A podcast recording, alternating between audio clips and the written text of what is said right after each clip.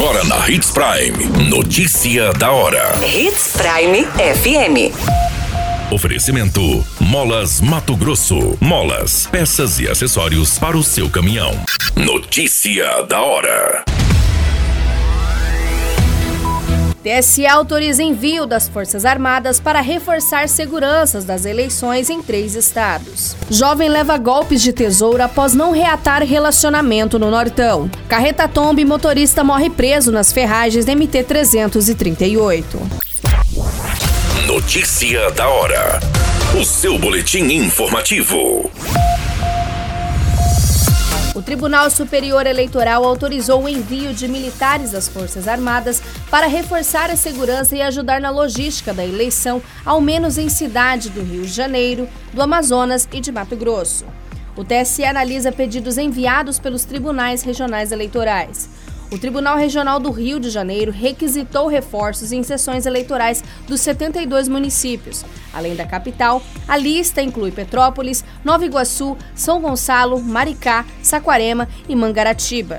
Desde 2012, o Estado conta com a atuação das forças federais para garantir a segurança da votação. O TRE do Estado de Mato Grosso também pediu ao TSE um reforço para 46 locais de votação sendo que 43 estão situados em terras indígenas e outros três correspondem a locais de votação com um grande número de eleitores indígenas provenientes de diferentes comunidades.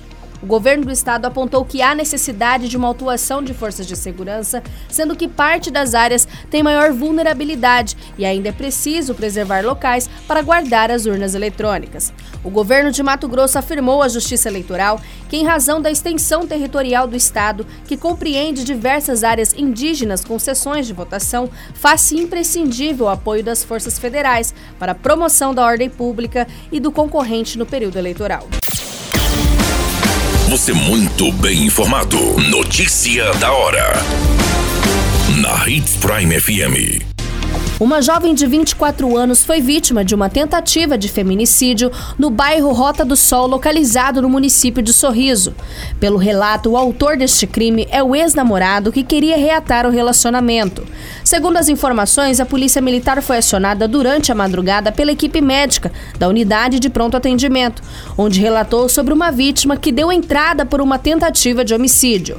A guarnição se deslocou até a UPA e conseguiu conversar com a jovem, que relatou que há cinco meses terminou um relacionamento com o agressor e que ele foi procurá-la para tentar reatar a relação. Diante da negativa da vítima, o homem ficou agressivo e começou a agredi-la, com tapas no rosto e tentou enforcar a jovem. E ainda utilizou uma tesoura para golpeá-la no pescoço e braço. Após as agressões, o homem ainda encaminhou a vítima para a unidade.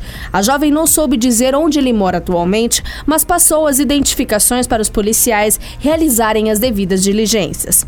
A vítima teve ferimentos saturados e levou dois pontos no pescoço e braço.